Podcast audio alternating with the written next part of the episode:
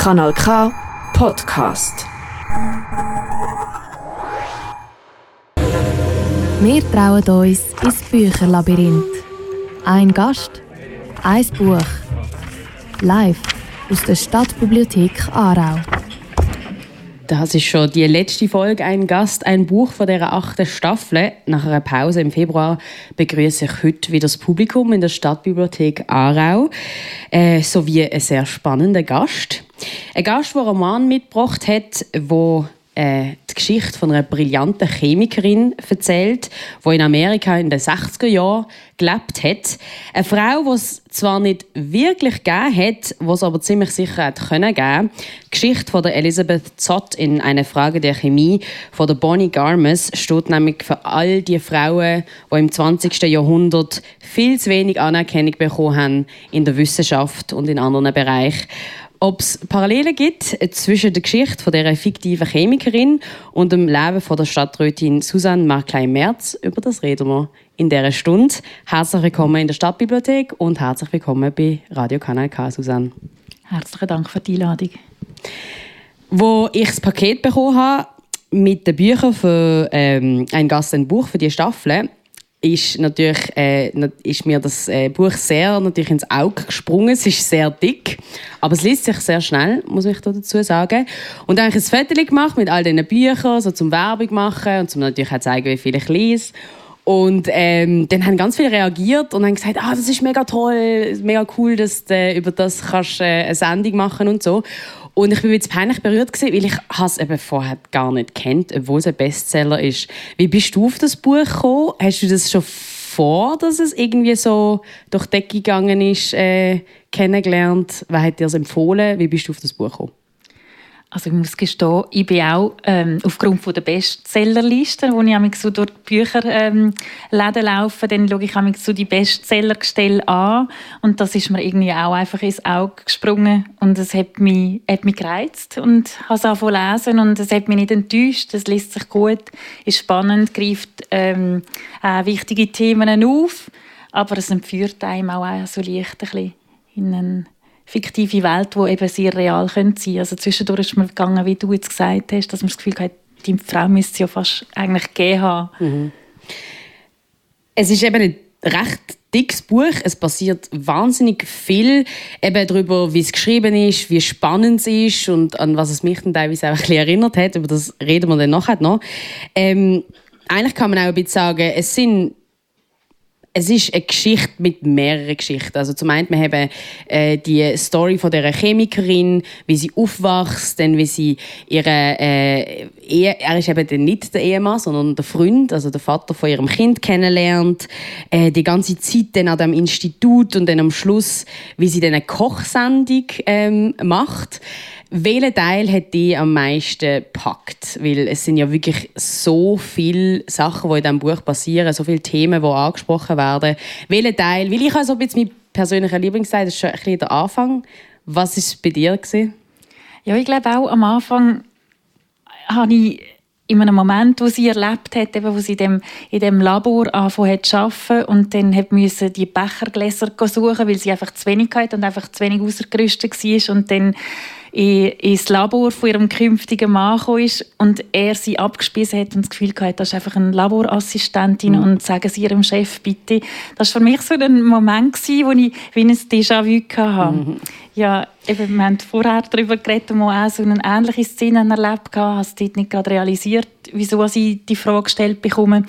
Und ja, da hat mich, glaube ich, das Buch gehabt. Und, mhm. äh, ja.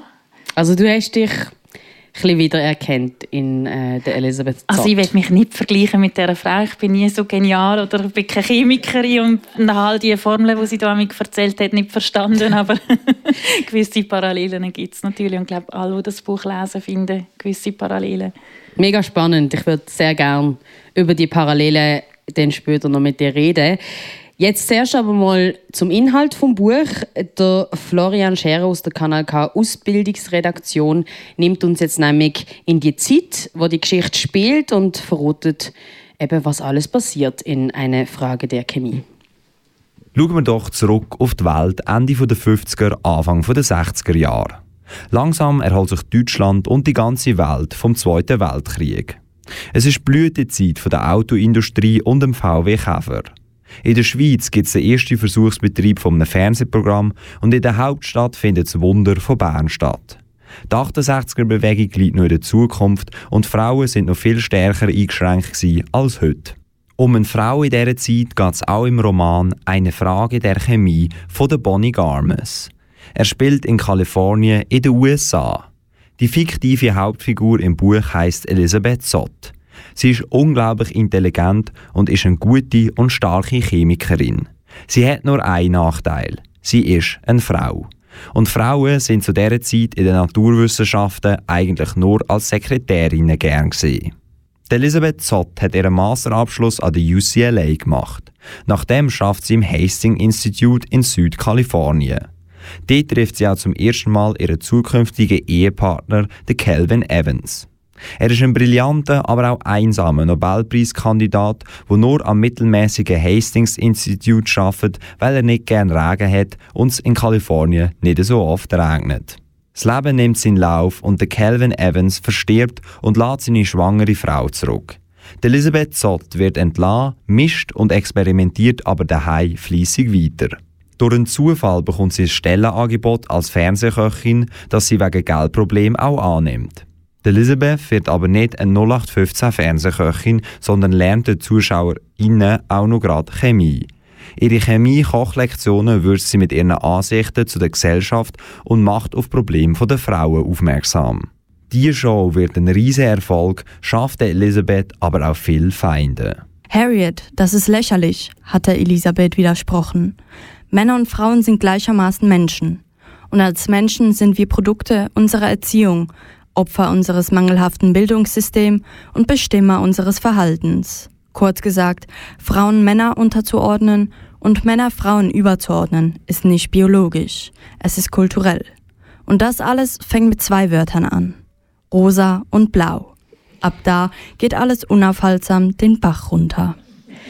Das ist der Praktikant Florian Scherer von Kanal K mit dem Beitrag zum Buch Eine Frage der Chemie. Mit ins Sendung genommen von meinem letzten Gast bei der achten Staffel Ein Gast, ein Buch. Ja, es fängt mit Blau und Rosa an und geht dann in alle Lebensbereiche über, die soziale und äh, ja, die kulturellen Unterschiede, die uns eintrichtert werden und eintrichtert worden sind. In «Eine Frage der Chemie» im Buch, wo du Susanne mitgebracht hast in die Sendung, geht es um ganz viel eben so Sachen anhand von der Geschichte äh, von der Elisabeth Zott, der fiktiven Chemikerin. Ein Thema ist natürlich auch Geschlechterrolle bei der Kindererziehung, weil Elisabeth Zott dann ein Kind bekommt und vorher äh, eben der brillante Chemiker, der Calvin Evans, stirbt und sie dann eine alleinerziehende Mutter ist. Wegen dem geht es in diesem Buch natürlich auch ums äh, Thema alleinerziehende Mutter in dieser Zeit sein, was natürlich auch sehr schwierig war. Und äh, was ich eben schon mit dir so ein bisschen besprochen habe, was ich sehr spannend gefunden habe, was in Büchern und in Filmen noch sehr wenig gezeigt wird oder thematisiert, ist das Sujet von der schlechten Mutter. Weil obwohl Elisabeth unglaublich intelligent und talentiert ist, wo sie selber Mutter wird, ähm, sagt sie, jeden Tag empfand sie die Mutterschaft wie ein Test, für den sie nicht gelernt hatte. Wie war es, die Passagen zu lesen für dich, Susanne? Ja, es zeigt natürlich äh, ein wichtiges Thema auf und ein Thema, das bei uns immer noch aktuell ist. Also es ist immer noch die Grotwanderung, Vereinbarkeit, Familie und Beruf haben wir ja noch nicht gelöst, wenn es dann eine Lösung gibt ähm, für die Thematik. Und man kommt als Familie, ich glaube, es geht am meisten so, äh, noch so modern, wie man, wie man sich aufstellen oder organisieren will. Man kommt immer wieder an Grenzen. Mhm. Und äh, ganz spannend, eben mit der schlechten Mutter, habe ich ähm, einmal eine Diskussion gefunden, die ich mit einer Kollegin hatte. Sie ist in Frankreich aufgewachsen und dann in die Schweiz gekommen. Und hat gesagt, das Wort Rabenmutter, für da gibt es auf Französisch keine Übersetzung. Das ist irgendwie ein deutsches Konzept. Ja. Sehr spannend. Ja, was ich sehr interessant gefunden habe, sind halt die Gedanken und Gefühl, wo Elizabeth hat, was sie als Kind bekommt, weil das auch sehr damit zu tun hat, was man Frauen eintrichtert, muss man empfinden, wenn man ein Kind bekommt, weil sie ist total überfordert und sie sagt, sie ist nicht gern Mutter und sie ist völlig, also sie will lieber Wissenschaftlerin sein und so weiter. Und das finde ich schon sehr, ähm, es ist wahrscheinlich sehr, ein gewockt, weil das einfach irgendwie noch so ein Tabu ist, weil es so ganz klar ist, was man so sollte empfinden als junge Mutter. Wie ist das bei dir gewesen? Wird vielleicht jetzt ein bisschen persönlich, aber hast du das auch schon erlebt, dass du wie Sachen empfunden hast, wo man nicht empfinden sollte oder, oder dass du überrascht bist, dass du gewisse Sachen nicht fühlst, obwohl man sagt, das ist, das muss man fühlen als junge Mutter. Ja, bei mir war es vielleicht ein bisschen anders Ich hatte äh, relativ spät Kinder und zuerst eine Karriere, wenn man dem so sagen ähm, also einfach sehr, sehr intensiv geschafft und, und auch international tätig gewesen und habe mir dann vorgestellt, dass ich dann das Kind bekomme und dann geht sie krippen und dann gehe ich wieder arbeiten. und habe mir das so ziemlich einfach eigentlich vorgestellt und dann sind die Hormone gekommen und bei mir haben die Hormone eingeschlagen, dass die Gefühle eben gekommen sind. Und dass mir dann da schambar schwer gefallen ist, ähm, Kind in die Krippe zu geben, aber wir hatten dann ein gutes Setting gehabt, wo dann das dritte Kind kam und wir gewechselt haben auf eine Nanny. Ähm, ist die Nanny von einem Tag auf den anderen ausgefallen, hat ein Burnout gehabt und haben wir für die Kinder wieder eine neue Lösung müssen finden und das ist nicht so einfach mit drinnen. Wir haben dann ähm, eine Krippe gefunden und dann sind die Kinder unglücklich gewesen. Und dann haben, sind wir so vor dieser Frage gestanden, wie lösen wir es als Paar, als Familie? Und schlussendlich war der Entscheid dann gewesen, und dann habe ich aus der Überzeugung getroffen, dass ich mich jetzt einmal zurücknehme, habe gekündigt und einfach gesagt, es muss einmal Ruhe ins System hineinkommen. Und als ich das gemacht habe, hatte ich erstaunlicherweise sehr viel Zuspruch von der männlichen Welt und gefunden, endlich gute Entscheidung, endlich bist du für Kind da. Und das hat mich äh, wahnsinnig mögen. Das hat mich äh, eigentlich ein bisschen schockiert. Das hat mich auch sehr schockiert, als du mir das erzählt hast. Also, das ist ja wirklich irgendwie so, wie jetzt eben in dem Buch, wo in den 60er Jahren spielt.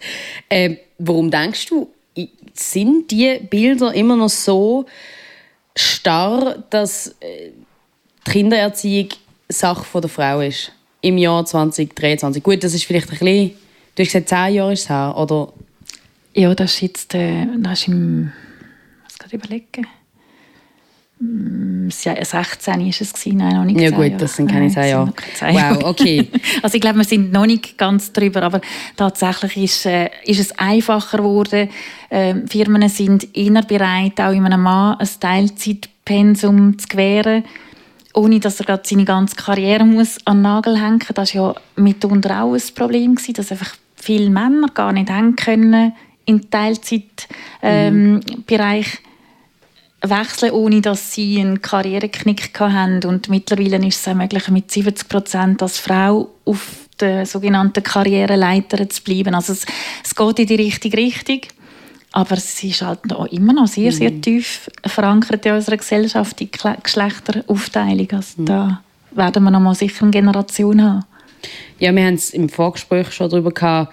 Es ist eben wirklich schade, wie ich das auch in meinem Umfeld gesehen, so auch irgendwie ein Paar, die sich als sehr modern sehen oder eben die Geschlechterrollen privat auflösen dann wie halt scheitern, weil die Strukturen halt noch so ausgerichtet sind, dass es eben dass, dass Geschlechterrollen traditionell gelebt werden.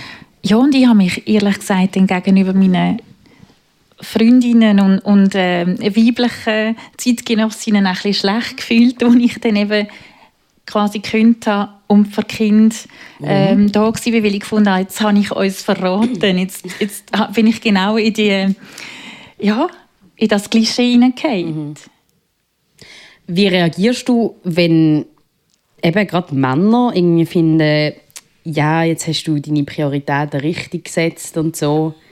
Also Bleibst du dann ruhig oder wirst du hässig? Nein, ich kann relativ ruhig bleiben. Okay. Äh, aber ja, ich habe dann auch gemerkt, ich war ja nicht lange dann daheim. Gewesen. Ich habe gemerkt, ich bin keine bessere Mutter, wenn ich mehr Zeit daheim verbringe, sondern ich werde dann innerlich unzufrieden. Mhm. Und das hilft dann irgendwie, im Familienfrieden auch nicht. Also, mittlerweile habe ich eine gute Balance gefunden und ja, jetzt, jetzt stimmt es gut. Gut, die Kinder sind auch schon ein bisschen älter spannend, dass du das sagst, weil ich glaube, dass äh, die Autorin von «Eine Frage der Chemie» genau ein bisschen auf, das raus will. Weil, äh, eben, ich habe jetzt gesagt, dass am Anfang die Elisabeth Zott sehr überfordert war mit dem Muttersein. Das heißt aber nicht, dass ihr Kind irgendwie wegen dem gelitten hat, sondern man merkt dann, dass die Mad heißt sie, oder Madeline, äh, wahnsinnig intelligente auch und sehr neugierige junge Frau wird. Also gut, junge Frau, wir, wir lernen sie dann, glaube bis sie etwa 10 ist oder so kennen.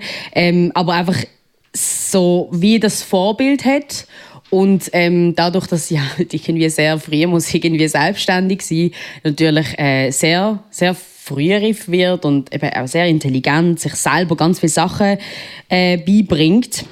Kommen wir aber jetzt nochmal zurück auf die Sachen, ähm, mit dem, was du gesagt hast, dass es immer noch Sachen gibt, die heutzutage immer noch leider bestehen. Jetzt haben wir von, der kind, von dem Aspekt mit der Kindererziehung geredet. Was sind sonst noch Sachen, die du beim Lesen gefunden hast? Das ist leider immer noch so. Eben die Schlüsselsituation, die ich am Anfang erwähnt habe, wo sie, weil sie eine Frau ist, halt einfach als äh, Assistentin eingestuft worden ist. Genau so eine Situation habe ich auch erlebt, als ich Kannst angefangen habe zu arbeiten. Ja. Und so war ich in einer Wirtschaftsanwaltskanzlei, gewesen, äh, wo ja, halt einfach wirklich Männer dominiert war und, war und bin durch den Gang gelaufen. Und dann spricht mich äh, eine Frau an und sagt, wieso bist du nicht am äh, Assistentinnen-Meeting Und dann habe ich sie so zurückgeschaut und gesagt, ich bin nicht eingeladen gewesen. Und bin weitergelaufen und habe zuerst gar nicht realisiert, warum es die Frage gekommen ist.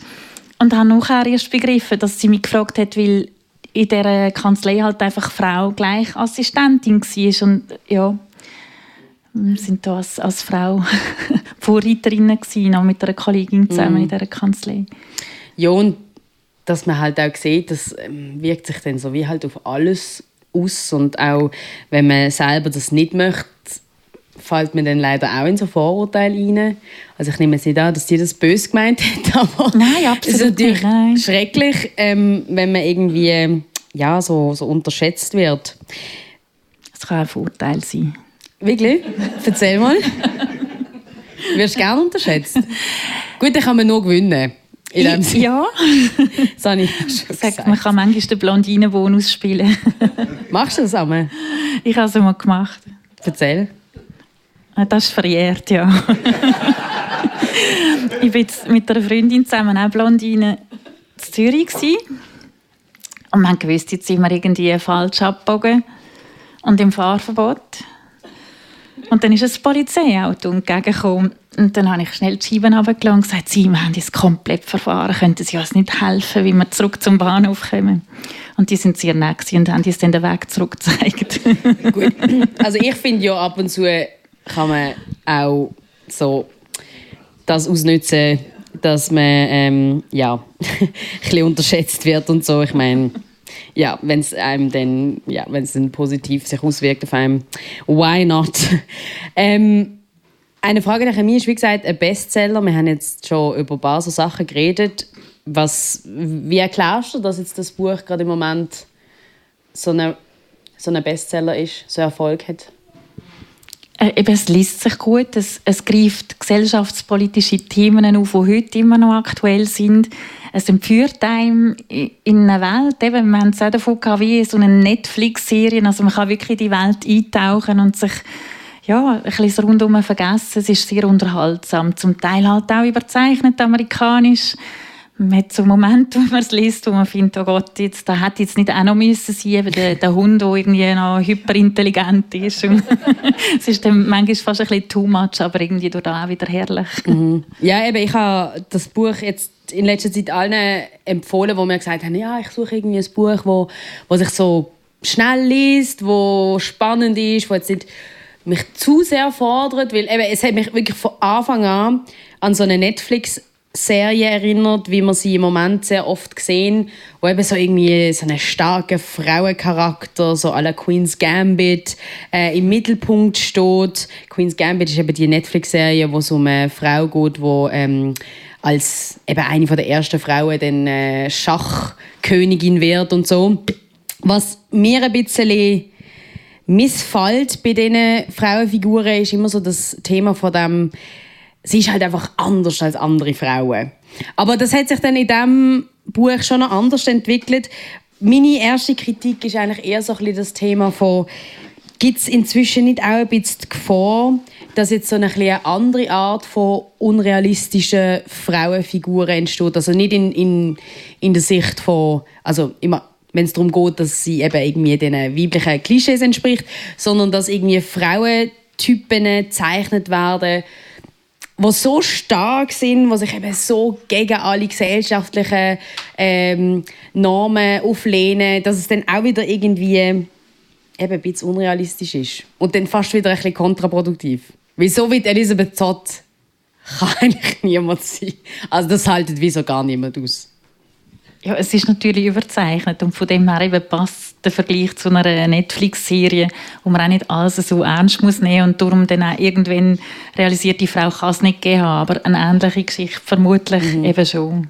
Also was sicher überkommt, ist, sind, sind eben so die, die, die Themen und ich glaube, starke Momente sind eben die Konfrontationen, die sie immer wieder mit Männern hat und auch das Thema, dass ja ChemikerInnen einfach nicht gefördert worden sind und wegen dem halt auch viel weniger haben können publizieren und so weiter und so. Und dass man so die strukturellen Probleme kennenlernt durch das Buch, das finde ich sehr stark. Und ich glaube, das ist, das will ich jetzt nicht sagen, das ist unrealistisch, ich glaube, das ist sehr realistisch von dem, was ich auch über andere ähm, Wissenschaftlerinnen in dieser Zeit irgendwie gelesen habe wenn wir es jetzt gerade von Filmen und Serien und so weiter haben, was erfreut dich, wenn du es eben in Filmen, Serien oder Büchern siehst? Oder was wünschst dir du noch, wenn es um Frauencharaktere geht? Was gibt es noch zu wenig? Du, da habe ich jetzt keine Antwort darauf, was es zu wenig gibt. Es gibt so viel. Es gibt, gibt Sachen, die mich ansprechen oder weniger. Und ich finde es natürlich schön, wenn, wenn es auch starke Frauencharaktere gibt in Filmen. Und äh, ja, dass sich dann auch, auch unsere, unsere jungen Frauen wieder können ein Beispiel nehmen an so Charakteren mhm. und, und eben den Weg weiterpfaden, wo wir, wo wir fortpfaden und wo unsere Vorfahrerinnen vor allem schon mhm. fortpfadet haben. Also ich glaube, wir sind doch in einer relativ guten Zeit schon aufgewachsen als Frauen. Es hat nie irgendwie die Frage, kann ich studieren oder nicht studieren, das war zu meiner Zeit selbstverständlich, gewesen, dass man als Frau kann studieren kann. Und da sind wir doch schon einen riesen Schritt weiter, wenn wir noch zurückdenken an die Zeit von der Elisabeth Zott. Und es geht in die richtige Richtung. Hm. Ich glaube, es ist aber auch bezeichnend, dass das Buch um eine Chemikerin handelt, weil ich so ein das Gefühl habe, dass in den letzten Jahren in Filmen und Büchern wie so ein bisschen Geschichte nochmal ein bisschen neu erzählt wird. Also Frauen, die so ein bisschen vergessen worden sind oder eben damals zu wenig Anerkennung bekommen haben, werden jetzt so ein bisschen in, in, in den Mittelpunkt gestellt. Ähm, auch wenn es natürlich das ein fiktiver Charakter ist. Es gibt ja auch in der Schweiz ähm, Wissenschaftlerinnen, Chemikerinnen. Gertrud Woker war zum Beispiel so, eine, so ein Beispiel, was jetzt eben auch einen Film gegeben hat, wo so ein bisschen ihre Lebensgeschichte ähm, nochmal neu aufgerollt hat, weil sie auch viel zu wenig ja, Beachtung bekommen während ihrem Leben. Sorry, so ein bisschen ähm, kleiner Exkurs. Ähm, wir haben es eben gerade vorher davon gehabt, die Protagonistin von einer Frage der Chemie muss nicht nur viele Ungerechtigkeiten erdulden, sie erlebt auch ziemlich krasse Schicksalsschläge. Eben, ob die jetzt immer so realistisch sind, sei dahingestellt, aber es ist sehr berührend teilweise. teilweise. Schließlich stirbt auch dann schon früher ihre Geliebte, der Calvin Evans musikalisch passt da How Do I Say Goodbye von Dean Lewis, findest du? Darum hast du mir äh, den Song mitgebracht und das wird jetzt auch der Song für unsere erste Musikpause, Dean Lewis mit How Do I Say Goodbye. Early morning, there's a message on my phone. It's my mother saying, darling, please come home. I fear the worst. But how could you leave us all behind? There's so much to say, but there's so little time. So, how do I say goodbye? Someone who's been with me for my whole damn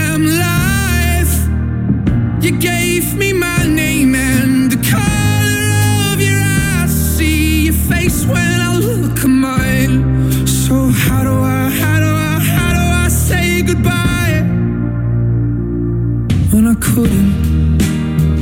You always saw the best in me. Right or wrong, you were always on my side. But I'm scared of what life without you's like. And I saw the way she looked into your eyes. And I promise if you go, I will make sure she's alright. So how do I say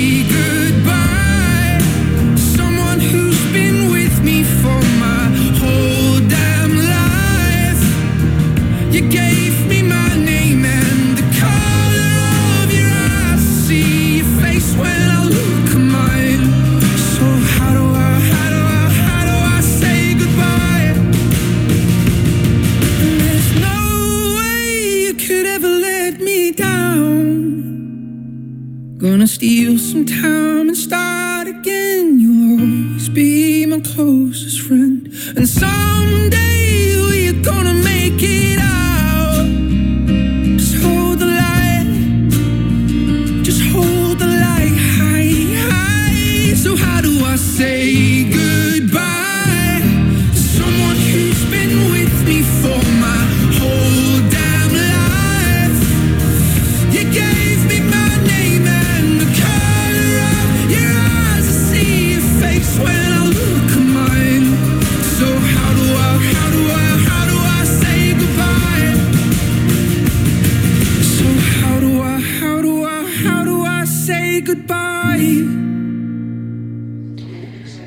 Das ist der Dean Lewis mit How Do I Say Goodbye. Ein bisschen ein trauriges Lied, aber eins, das halt eben auch zum Buch passt, wo wir in dieser Stunde besprechen. Eine Frage der Chemie von der Bonnie Garmes. Die Geschichte über eine brillante Chemikerin, die aber in einer Zeit gelebt hat, wo so ziemlich alle Zeichen gegen sie gestanden sind und sie sich nicht nur doppelt, sondern auch gefühlt hundertfach hat müssen beweisen.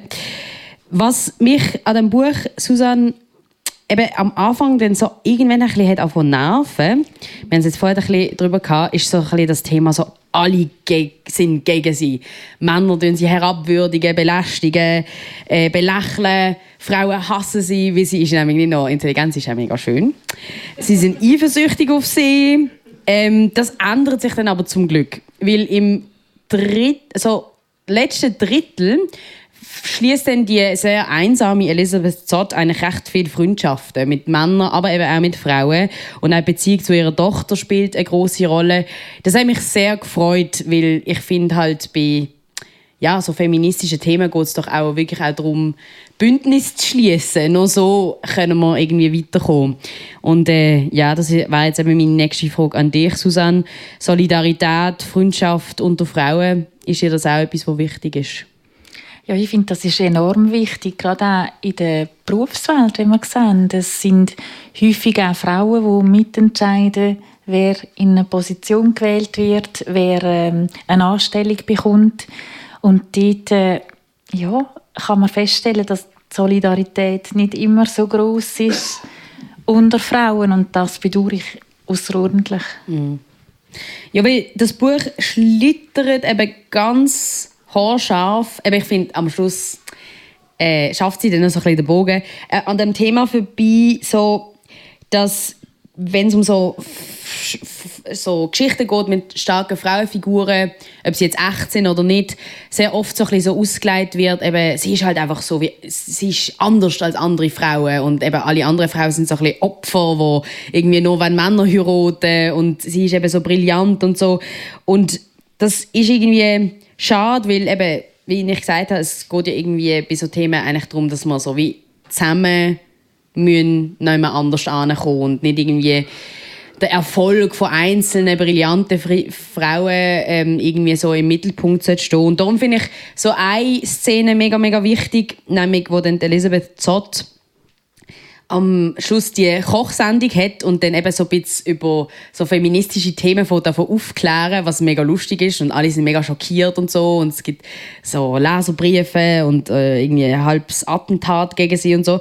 Ähm, dort sie eine Frau aus dem Publikum äh, ansprechen und dort sie motivieren, ihrem wahren Traum, nämlich Chirurgin zu werden, nachzugehen. Das habe ich mega berührend gefunden. Du hast es auch schon ein bisschen angesprochen, so weibliche Vorbilder, weil die Elisabeth Zott wird ja dann wirklich so, so, so zu einer Ikone eigentlich. Ist dann auf dem Cover von der Vogue am Schluss. Was sind so deine Vorbilder gesehen früher noch? Hast du welche gehabt? Oder hast du immer noch?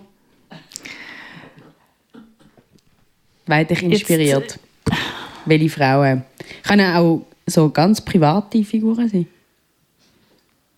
Das ist jetzt eine schwierige Frage. Ich habe mir das gar nie überlegt.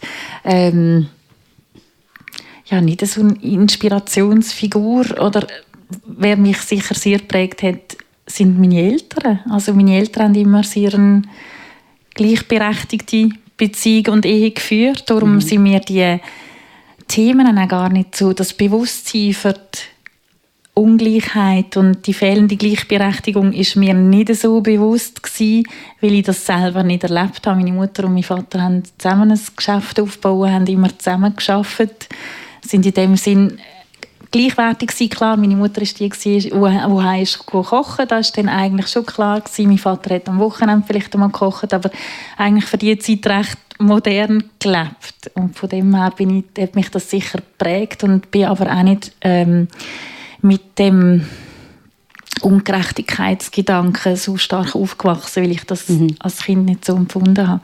Und was ich noch vorher ergänzen wo du, wo du über Elisabeth geredet hast, was mich so fasziniert hat, ist, wie sie auf einfache Art den Frauen Selbstbewusstsein gegeben hat. Eben die Aufgabe, die Frauen erledigen, eben als wichtig dargestellt hat, auch wieder überzeichnet, halt mit diesen chemischen Reaktionen und so, aber man hat auch gemerkt, oder, das ist es hat ein Bewusstsein geschaffen. Mhm. Und so hat sie eigentlich den Frauen auch sehr stark geholfen.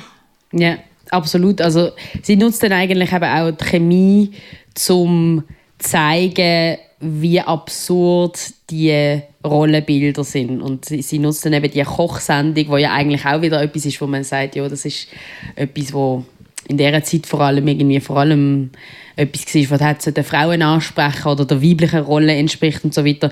Und sie nutzt dann das eigentlich sehr gescheit, um äh, ja, so die Klischees eigentlich äh, ja, zu beheben.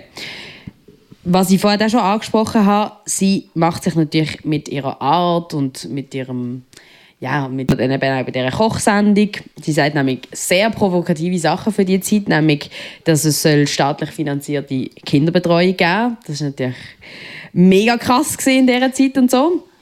Ich hoffe jetzt mal, dass du keine Feinde hast, aber in der Politik ist es ja normal, dass man auch mit Menschen zu tun hat, die nicht ganz äh, äh, deiner Meinung sind. Das ist ja auch etwas, was ich finde, ist vielleicht fast ein bisschen unrealistisch, dass Elisabeth Zott so krass das irgendwie kann an sich abperlen lassen. Obwohl es gibt so ein paar Momente, wo sie glaube dann sagt, ja, das ist schon auch irgendwie, das trifft sie. Aber ja, egal. Kommen wir jetzt wieder zu dir.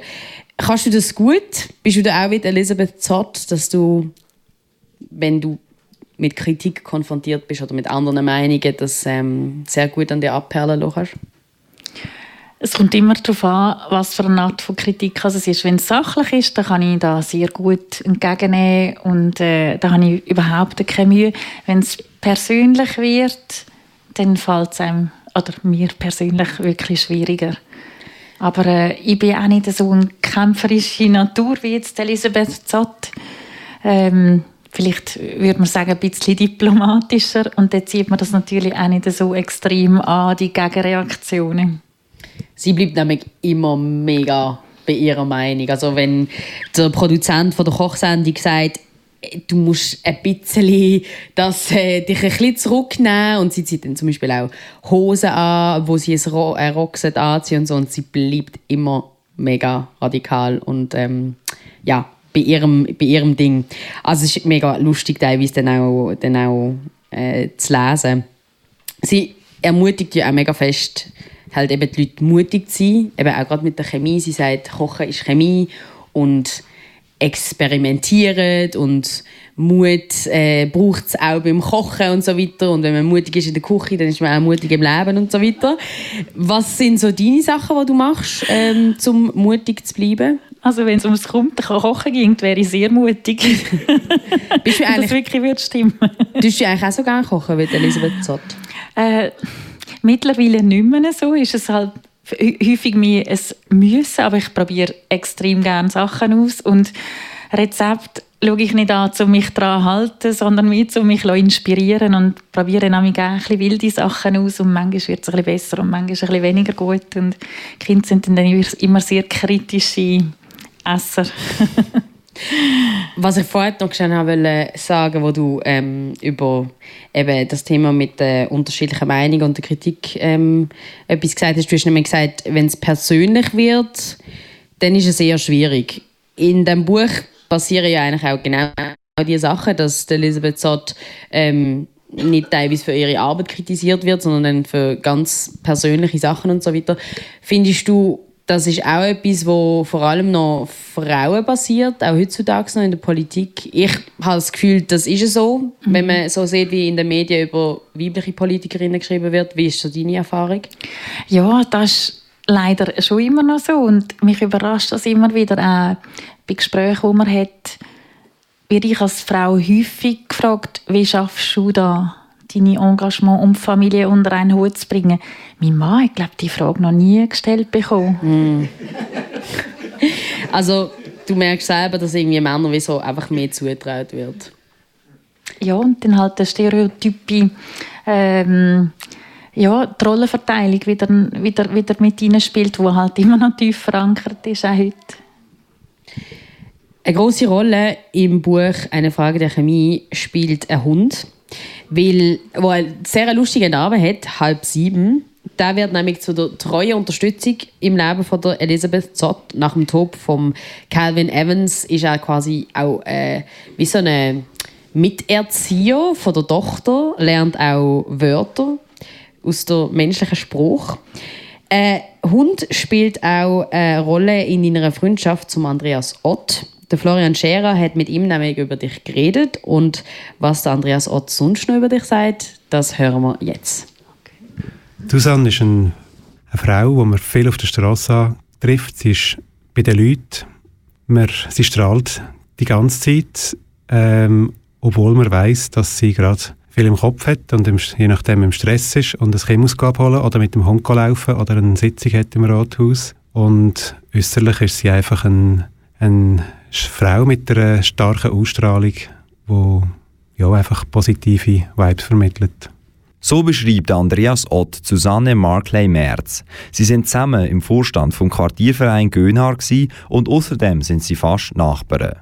Zudem haben die beiden noch eine ganz spezielle Verbindung zueinander. Und die hat etwas mit einer fünfjährigen Vierbeinerin zu tun. Ja, also eigentlich sind wir so ein bisschen gemeinsam verwoben in einer Patchwork-Familie, weil Susanne äh, hat sich dann irgendwann, als wir uns ein bisschen mehr besser kennengelernt haben, hat sie sich verliebt. Und zwar in meinen Hund. Mein Hund ist Nika und durch die Liebe jetzt nachher dazu geführt, dass Susanne nach Interesse bekommen hat an einem Baby von der Nika. Und es ist jetzt so, dass jetzt Susanne einen Hund hat, wo genau, wo, wo natürlich eben die Tochter ist von der Nika und das ist Leia. Der Andreas Ott beschreibt Susanne Markley Merz ein bisschen wie der Sonnenschein vom Gönhaar Quartier. Eine vielbeschäftigte und tüchtige Frau, aber trotz ihren vielen Aufgaben, sei es im Rathaus, mit dem Hund oder den Kindern, immer mit einem Lächeln auf den Lippen durchs Leben läuft und immer Zeit hat für einen kleinen Plausch. Das wäre gerade eine passende Hauptfigur für einen neuen Roman von der Bonnie Garmes. Der Florian Scherer aus der Kanal K Ausbildungsredaktion findet, Susanne Markley-Merz könnte die Protagonistin in einem Buch sein von der Bonnie Garmes. Wir haben nämlich in dieser Stunde über ihr Buch «Eine Frage der Chemie» geredet und in diesem Roman geht es auch um eine starke, brillante Frau, die sich gegen gesellschaftliche Widerstand auflehnt und äh, ihrer Leidenschaft nachgeht. Ich habe gesagt, Elisabeth Zott ist fast ein bisschen unrealistisch. Ähm, aber auch, wenn man so sieht, was du alles machst, Susanne, ich muss zugeben, als ich mich auf die Sendung vorbereitet habe, habe ich irgendwann ein bisschen den Überblick verloren, in welchen Verwaltungsräten du bist oder gesehen bist und welche Ämter du alles hast. Jetzt hat Florian auch noch ein paar äh, erwähnt. Ich werde dich jetzt nicht fragen, wie du das alles unter einen Hut bekommst, auf gar keinen Fall. Sondern mehr, wie ist es dazu gekommen, dass du so vielseitig unterwegs bist? Schließlich bist du ja, wie gesagt, auch, also nicht nur Politikerin, du bist ja auch Juristin.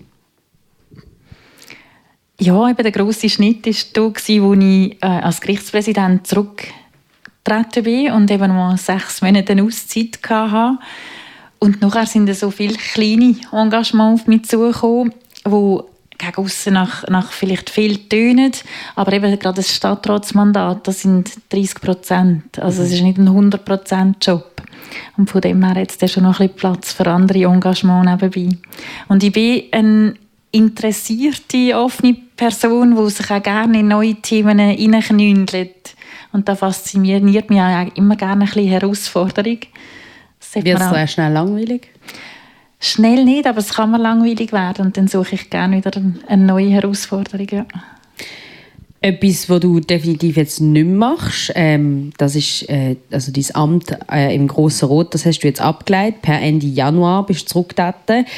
Deine Entscheidung hast du gefällt während einer kurzen Auszeit, wo du krank gesehen bist. Hast du ähm, kommuniziert. Also als erstes Mal, es tut mir sehr leid zu hören. Du hast nämlich geschrieben, dass du immer wieder mal krank bist letztes Jahr. Mir ist der Winter leider im Fall also auch so gegangen. Ich glaube, das ist, weil sich unsere Körper einfach nicht mehr, die können das so nach Corona und all diesen Masken einfach nicht mehr handeln. Was sind denn so deine Überlegungen gesehen äh, während der kurzen Auszeit? Wie ist es dazu gekommen, dass du denn die Sachen so hast hinterfragen?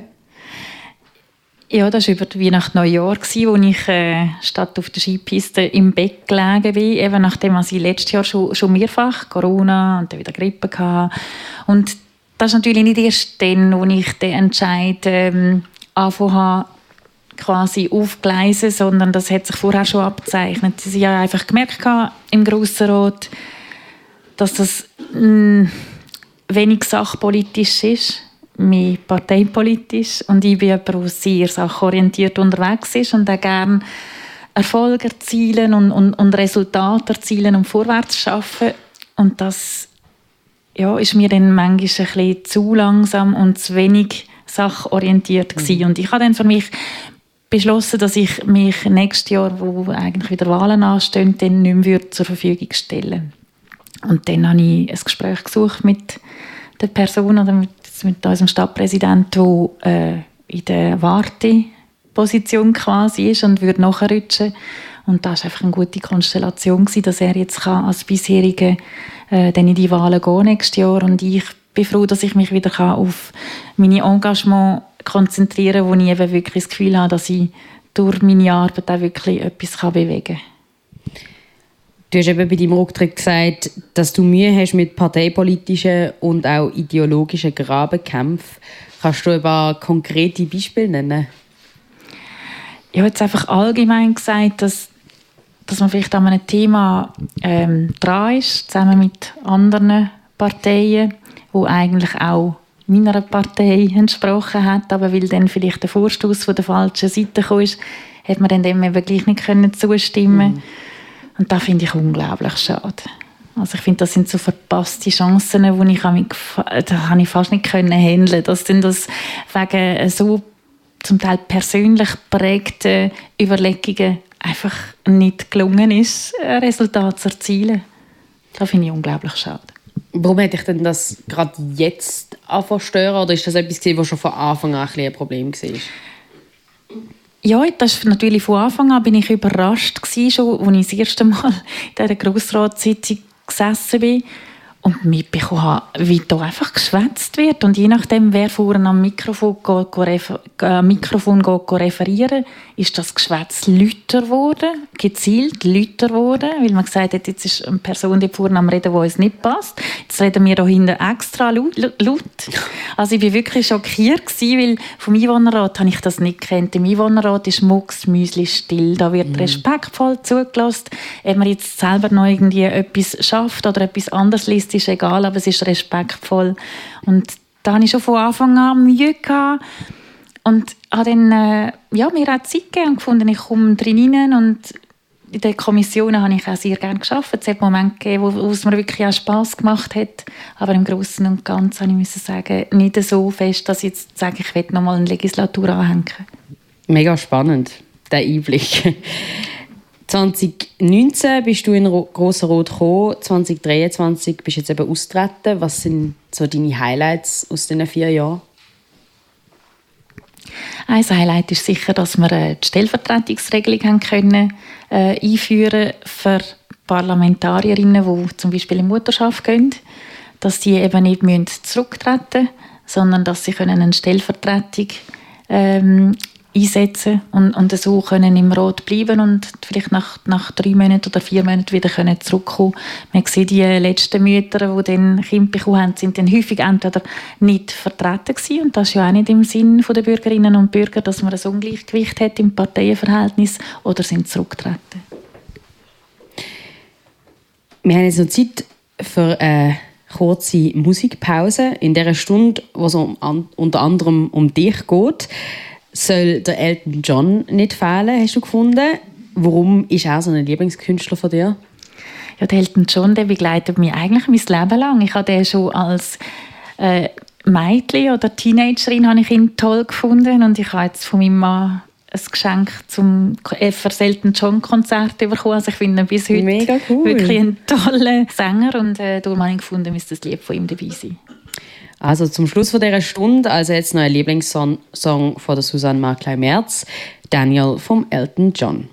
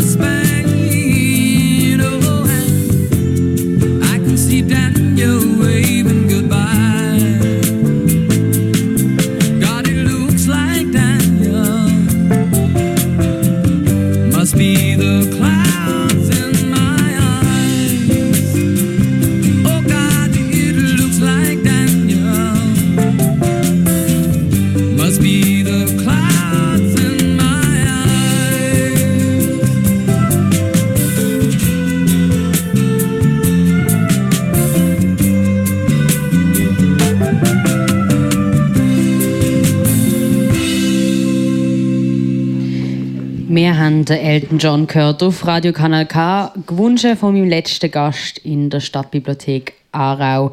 Von dieser Staffel ein Gast, ein Buch. Die Stadträtin Susanne Markley-Merz. Wir haben in dieser Stunde über das Buch «Eine Frage der Chemie» geredet, in der es um eine sehr inspirierende, starke, intelligente Frau gegangen ist. Und du hast mir vorhin gerade gesagt, eigentlich sollte man noch sagen, warum das Buch so in eine Bibliothek passt, abgesehen davon, dass es ein Buch ist. ja, im Leben von der Elisabeth Sott hat äh, die Bibliothek immer eine starke Rolle gespielt. Sie ist ähm, ja, an ganz verschiedenen Orten aufgewachsen, viel umgezogen und hat gesagt, das Einzige, was ihr immer wieder ein Anker war, ist die Bibliothek. Und ihre Tochter hat sie dann auch immer wieder, und sie hat immer gesagt, äh, ihre Tochter, Bibliothekarin ist die Person, die du kannst vertrauen. Und so ist immer wieder, sind sie wieder zurück in die Bibliothek und die Bibliotheken haben immer eine wichtige Rolle gespielt. Bibliothek auch als Ort, wo sich Leute können bilden können, die vielleicht den Zugang zu gewissen Institutionen nicht haben. Das Thema habe ich auch sehr spannend gefunden. Du hast mir, ähm, oder eigentlich auch offiziell verraten, dass du eine Weiterbildung jetzt wirst machen oder gemacht hast. Ich bin dran. Du bist dran. Du bist auch sonst weiterhin politisch aktiv, jetzt eben nach deinem Amt im Grossen Rot. Du bist wieder mehr in der Privatwirtschaft tätig, gewesen, habe ich auch gelesen. Was sind jetzt denn so die konkreten Pläne von dir, Susanne, für die nächsten Wochen, Monate? Also jetzt gerade konkret für die Stadtbibliothek, wenn wir da sind, sind wir dran, ähm, die Open Library noch besser zu institutionalisieren. Dass die, Was heißt Open Library? Das ist ein, ein, ähm, ein Ort, wo die ganze Zeit zugänglich sein. Also man werde es nicht können 24 Stunden machen, aber doch irgendwie auch am Abend, wenn äh, die Bibliothek eigentlich schon zu wäre, dass die Leute noch können Zugang bekommen, können, hierher arbeiten. Die Bibliotheken nehmen ja immer mehr auch die Rolle ein von einem sogenannten dritten Ort, wo man eben auch nicht nur zum Bücher auslehnen herkommt, sondern zum Arbeiten, um irgendwelche Diskussionsrunden zu haben. Und, Wie ein Gast ein Buch. Ja, genau. Und äh, das ist sicher etwas, was wir werden weiterverfolgen Ja, und äh, da bin ich dran an einer Ausbildung, die hat jetzt angefangen in der, in der Skiferien, die wird mich noch das Jahr begleiten und wahrscheinlich noch bis ins nächste Jahr, wenn ich dann die Arbeit muss schreiben muss. Was ist das für eine Ausbildung? Das ist ähm, ein CAS äh, für strategisches Management. Denn kompliziert. Ist es das? Ja, Strategieprozesse sind natürlich ähm, äh, in jedem, fast in jedem von meinen Engagements komme irgendwann am Punkt, wo man wieder die Strategie halt für ähm, die nächsten Jahre ausarbeitet für ein Unternehmen und wir sind da häufig extern begleitet und jetzt habe ich gefunden, ich will das jetzt einmal von der Pike auf äh, wirklich lernen und, und auch die verschiedenen Ansätze äh, ja, von Grund auf verstehen, die wir da zur Anwendung bringen. Und weil wir es so häufig machen, habe ich gefunden, das ist jetzt ein Bereich, wo ich als Juristin vielleicht aus meiner Ausbildung heraus nicht von Grund auf ähm, schon das Know-how mitbekommen habe und mich dort noch ein bisschen vertiefen. Mega schön zu hören, wie wissbegierig du bist und dass du dich stetig weiterbildest und äh, das ist ja auch ein äh, Steckenpferd von deiner Politik. Bildung ist dir wahnsinnig wichtig. Bildung ist auch der Elisabeth Zott im Buch «Eine Frage der Chemie» sehr wichtig. Ich wünsche dir alles, alles Gute bei deinem Projekt, Susanne. Ich hoffe, du verlierst deinen Mut und dein Strahlen nie. Danke, bist du da gewesen und danke, hast du auch das Buch mitgebracht über die zwar nicht echte, aber trotzdem sehr inspirierende Figur. Schön, bist du da gewesen. Danke vielmals. Herzlichen Dank. Das war es mit der, er äh, mit der ersten Staffel, mit der achten Staffel schon. Ein Gast, ein Buch. Wir, ähm, mit dem Verabschieden von dieser Wintersendung hoffe ich natürlich auch, dass wir langsam die warmen Tage dürfen begrüßen. Heute ist es zwar sonnig, aber leider immer noch sehr kalt. Äh, ich bin Anne Meyer und ich bedanke mich bei allen meinen Gästen. Es ist wieder eine unglaublich vielfältige Staffel gesehen, in der wir ganz viele unterschiedliche Bücher Geschichten und Persönlichkeiten dürfen kennenlernen. Ich bedanke mich auch beim Publikum in den Stadtbibliotheken Baden und Aarau. Nach zwei Corona-eingeschränkten Jahren ist es für mich sehr, sehr schön gewesen, wieder in ganz viele Gesichter zu blicken, auch ohne Maske.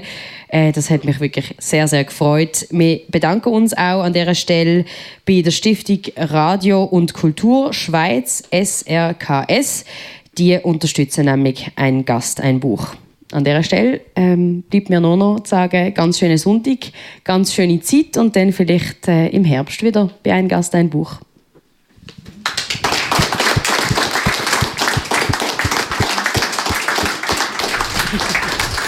Kanal K. Richtig gutes Radio. Das ist ein Kanal K Podcast Jederzeit zum Nachhören auf kanalk.ch oder auf deinem Podcast App.